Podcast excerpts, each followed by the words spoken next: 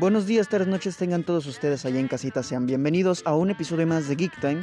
Mi nombre es Uriel Argueta, como siempre dándoles la bienvenida y recibiéndolos con un caluroso abrazo. Espero de verdad que se encuentren bastante, bastante bien. Porque pues seguimos en pandemia, hay a veces pues cuestiones que nosotros nos, nos, nos dicen, chale, quiero salir y hacer lo que antes podía hacer. Quizás y esto es un comentario muy a lo personal, ya cualquiera puede tener su, su, opinión al respecto. Yo creo que las clases tal cual están ahora, pues siento yo que era mejor cuando eran presenciales. Aunque claro, el nivel de aprovechamiento va dependiendo, va dependiendo perdón, de estudiante a estudiante, pero pues yo creo que parte de lo que hace genial el ir a la escuela es básicamente socializar, ir con los compañeros y así. En fin, el día de hoy vengo con ánimos, con la intención de hablar sobre películas. En específico tres películas muy interesantes que han sido pues tema. Para algunos, para otros no. Algunas fueron esperadas, otras no tanto. Voy partiendo parte por parte porque son tres importantes las cuales a mí me llamaron la atención por la polémica, vaya. Y también por el prestigio que hay por detrás. A ver, Voy a empezar por la que no es tan, tan, tan grave, vaya, es su caso.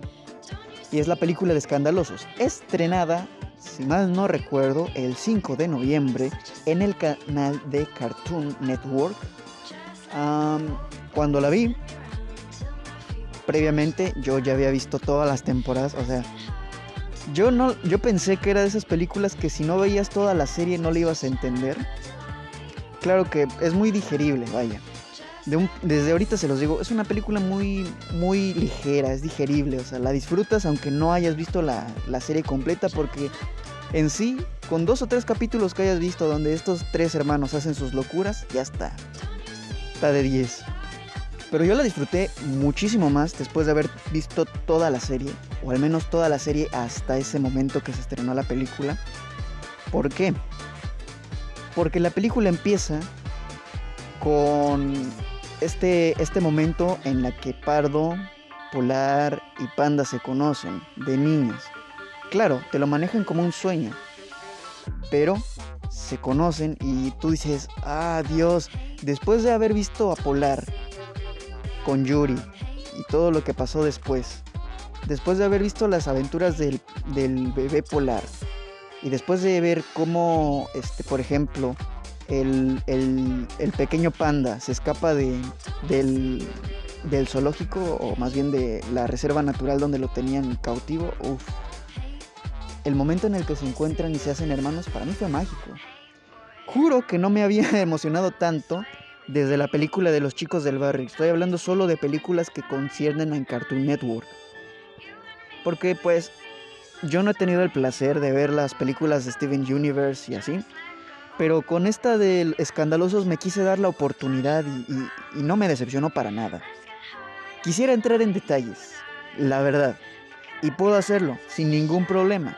Pero también quiero respetar al público, a ti, si es que todavía no lo has visto, si es que tú no has visto esta serie, probablemente em, hayas escuchado de ella. No quiero entrar en muchos detalles con esta película porque se disfruta demasiado. Es muy genial. Y sobre todo porque hay muchas referencias a la cultura actual. Estoy hablando no de la cultura del cine, de la cultura pop, no. Estoy hablando de la cultura pues de las redes sociales, de los influencers. Porque estos, estos hermanos se encuentran, y esto es una mención pequeñísima, se encuentran con animales que se, se volvieron virales y de hecho, el problema empieza, o más bien se desarrolla, en el momento que Polar dice, hey, yo también quiero ser viral. Y se hace la magia.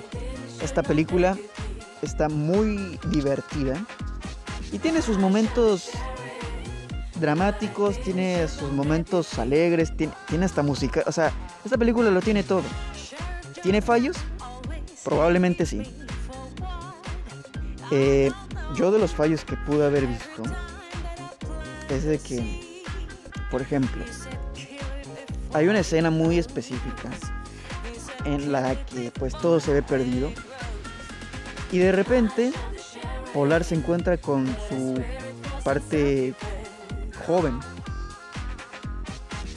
Sin entrar en, en, en grandes rasgos, alargan demasiado esa escena.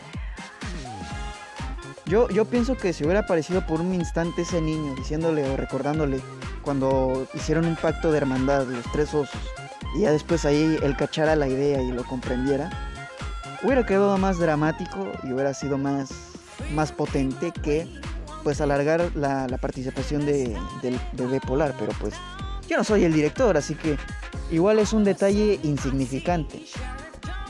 Otra, otra de las cosas más geniales que pude haber, que puedo reconocer de esta película es, es Charlie, el, es, es el personaje de Charlie, porque se lleva la película. O sea, no tiene la gran participación, pero, o sea, es de estas veces en las que dices, no hay papeles pequeños, ni actores pequeños. Esa participación que tuvo Charlie fue la más, la más acertada. Y es que cuando aparece ese, ese pie grande, a mí me encanta porque es un desmadre tiene la voz de Humberto Vélez, es nada más y nada menos que la voz original de Homero Simpson. Entonces, Charlie me tiene me tiene a sus pies, o sea, es, es el mejor personaje, pero igual Polar se lleva la película porque pues tiene unos diálogos, mm, ya ven lo, lo maravilloso que es Polar. Pero en sí, la pongo primero y no quiero entrar en tantos detalles porque pues a mí en lo personal, y no estoy hablando de que una preferencia, pero pues me gusta la serie, me gustó la película, me encantó. Y estoy seguro que a cualquiera le puede encantar, por eso no quiero entrar en tantos detalles porque podría arruinarles algo que valga la pena de esta película. Es completamente recomendable, perdón, es completamente recomendable, a mi parecer. Las que sí ya tienen telita para cortar son las siguientes dos. Voy a empezar con la de em, Bob Esponja. Si hablamos de la animación, 10 de 10. La animación es algo que después de haber visto un héroe fuera del agua, donde hacen un pésimo CGI y además aparece Antonio Banderas, yo dije, esto no puede ser peor. Además, la innovación que tienen en su animación promete mucho. Claro, también voy con cierto estigma o cierto mm, cierto miedo porque evidentemente es un capítulo alargado de cuando Gary se pierde. Pero eso no es lo peor. Lo peor es que luego hay escenas que están o son o te meten escenas solo porque sí, porque quieren y pueden y pagaron por ello. Si el señor Hildenburg estuviera vivo y vieran lo que hicieron con su, con su personaje, se muere otra vez. Así. Lo han definido de esta forma unos youtubers, o más bien unos críticos, y yo creo que en este momento puedo concordar con ello. Es una falta de respeto al producto original. ¿Por qué? por el hecho de que magnifican un rasgo en específico de cada personaje.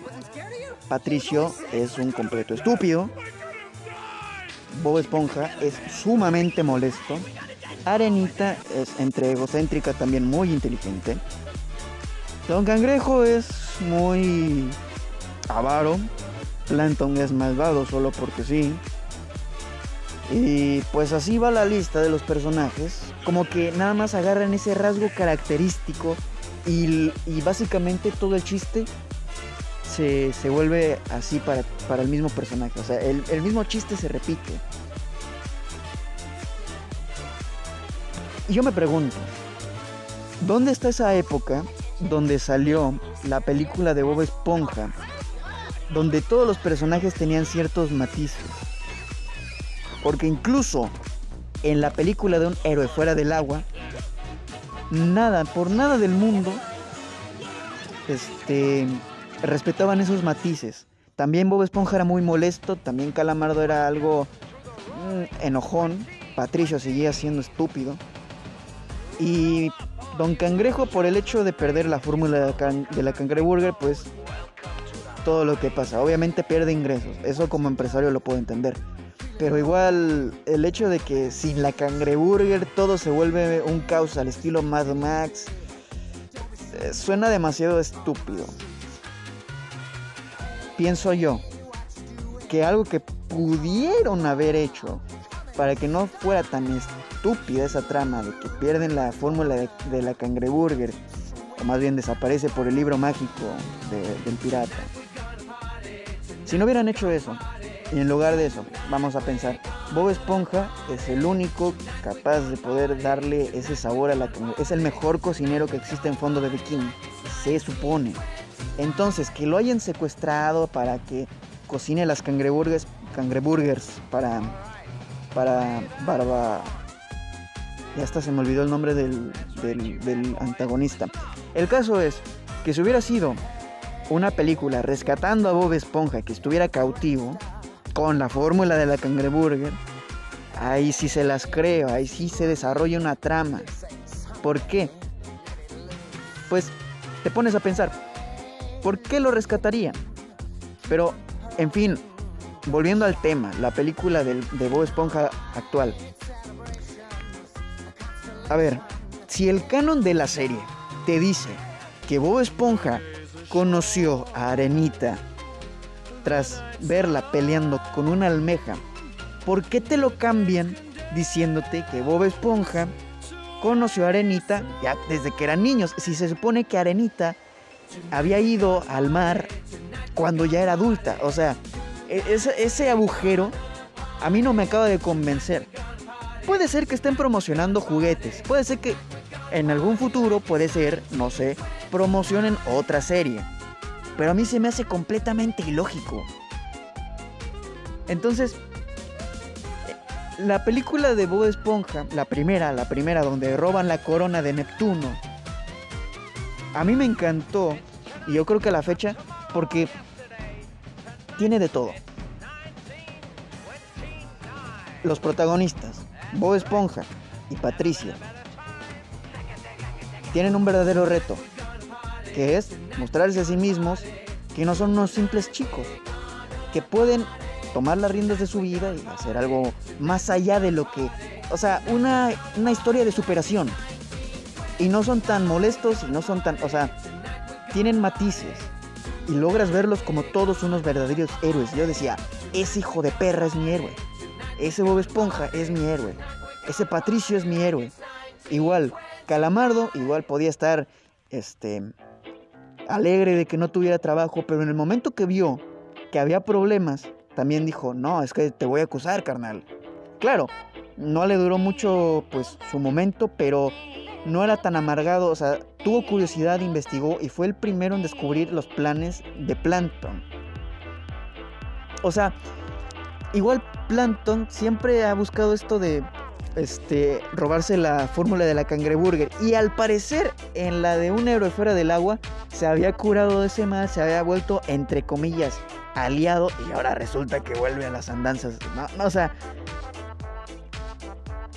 Parece que simplemente quieren hacer dinero con un personaje que, para empezar, se ha vuelto repetitivo. Ya nada en Bob Esponja a mí, tal vez porque soy demasiado adulto y ya no entiendo los chistes para niños. Pero antes los chistes en Bob Esponja te hacían pensar. Era buena comedia. Era una comedia tan equilibrada que tanto para adultos como para niños se entendía. ¿Qué pasó con ese Bob Esponja? Porque ahorita solo es una esponja molesta solo porque es molesta. ¿Y por qué Patricio es estúpido solo porque sí? Eso no lo entiendo. Y ahora le van a hacer una serie a Patricio. ¿De qué carajo se va a tratar esa serie? Muy mal. A mí no me gustó, sinceramente. Si a ti te gustó, pues completamente respetable. A mí no me encantó para nada. Las brujas. Recuerdo aquella época donde salió la primera versión. Voy a quitar de una vez un estigma. No me importa que ahora sean afrodescendientes los, los protagonistas, la abuela y el chico. No me interesa, eso es completamente irrelevante. Porque pueden hacer un trabajo igual de bien. Pero yo pienso que Robert Zemeckis, siendo quien es y así y habiendo hecho películas como Forrest Gump, o sea, escuchen, el director de esta película de las brujas, Robert Zemeckis, hizo la trilogía de viajes en el tiempo más famosa de la cultura pop, Volver al futuro.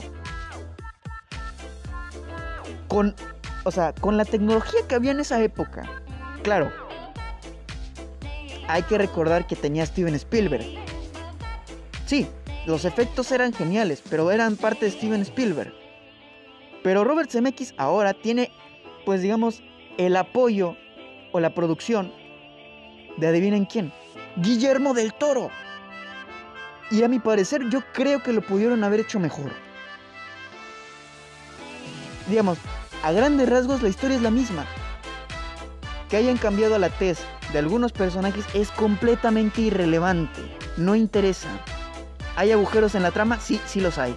Pero son irrelevantes porque al final de cuentas es una historia para chicos, para niños.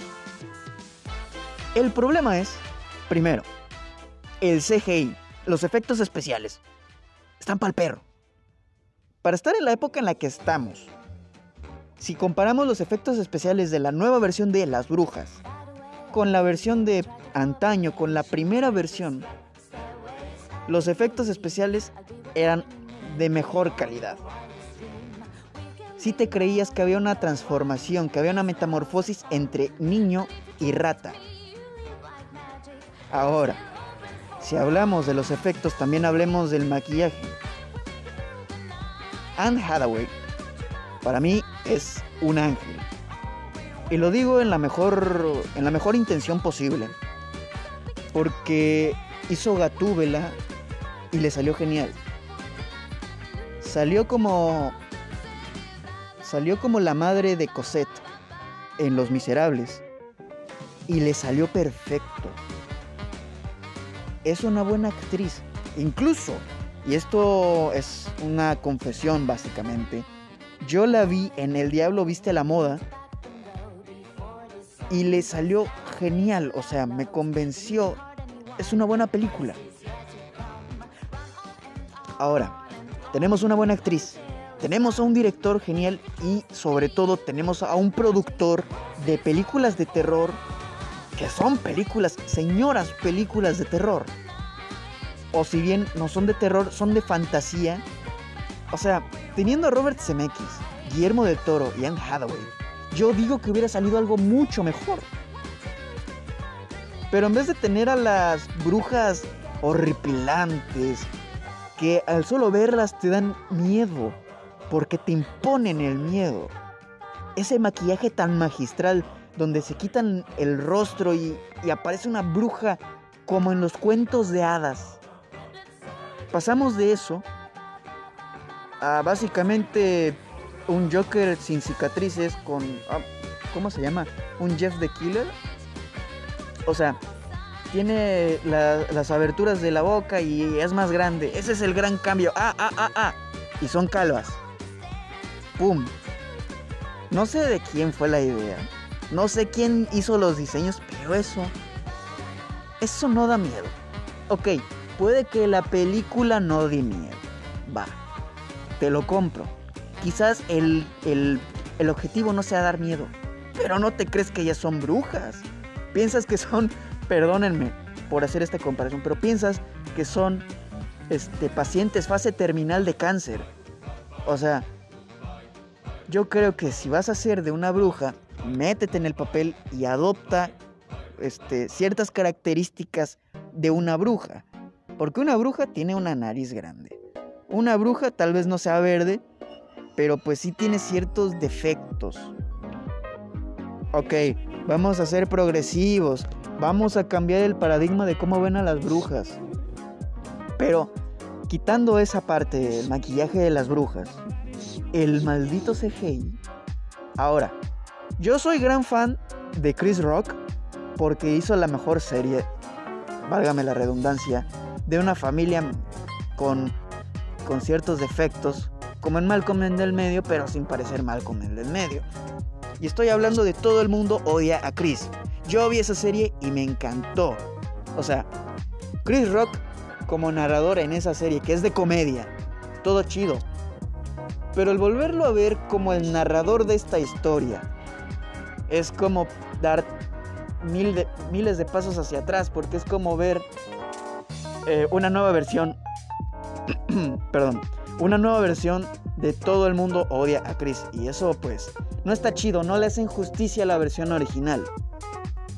Ok, es para niños. Va.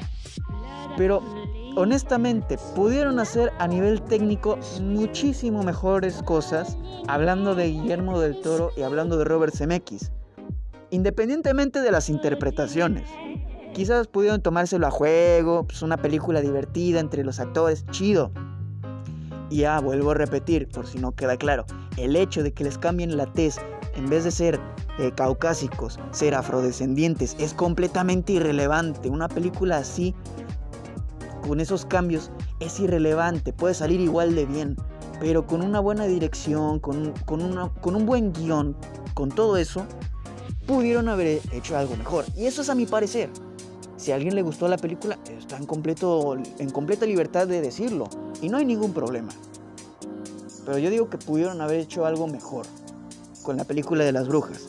Yo digo que la película de los escandalosos tal vez no sea la mejor, tal vez no sea un éxito, pero salió bien.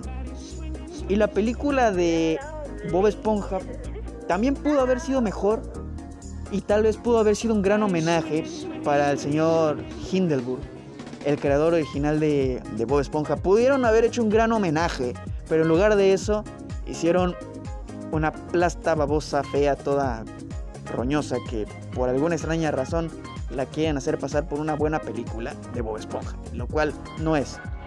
Y lo siento, pero el hecho de que salga Snoop Dogg y el hecho de que salga Machete no la hace genial.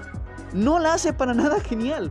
Y el hecho de que aparezca Keanu Reeves no la salva. Al contrario, dices, por favor, Keanu, deja de aparecer porque yo te amo y no quiero odiarte. Obviamente es difícil que yo odie a Keanu Reeves, pero por favor, no muestren a Keanu Reeves en un producto tan malo. Ok, si lo hizo por diversión o por lo que quieras, perfecto, está genial. Pero ¿por qué? ¿Por qué quieren poner todo el peso de la trama en Snoop Dogg, en Machete? Bueno, Danny Trejo. Para el que no conozca Machete, se llama Danny Trejo. ¿Y para qué poner el peso de la trama en los invitados? Que no se me olvidó mencionar, pero, o sea, ¿por qué hacer eso? Básicamente no llegan a nada y nada se resuelve. O sea, pudieron haber hecho algo mejor, pudieron haber hecho un gran homenaje, pero no, se quedó en el limbo la idea.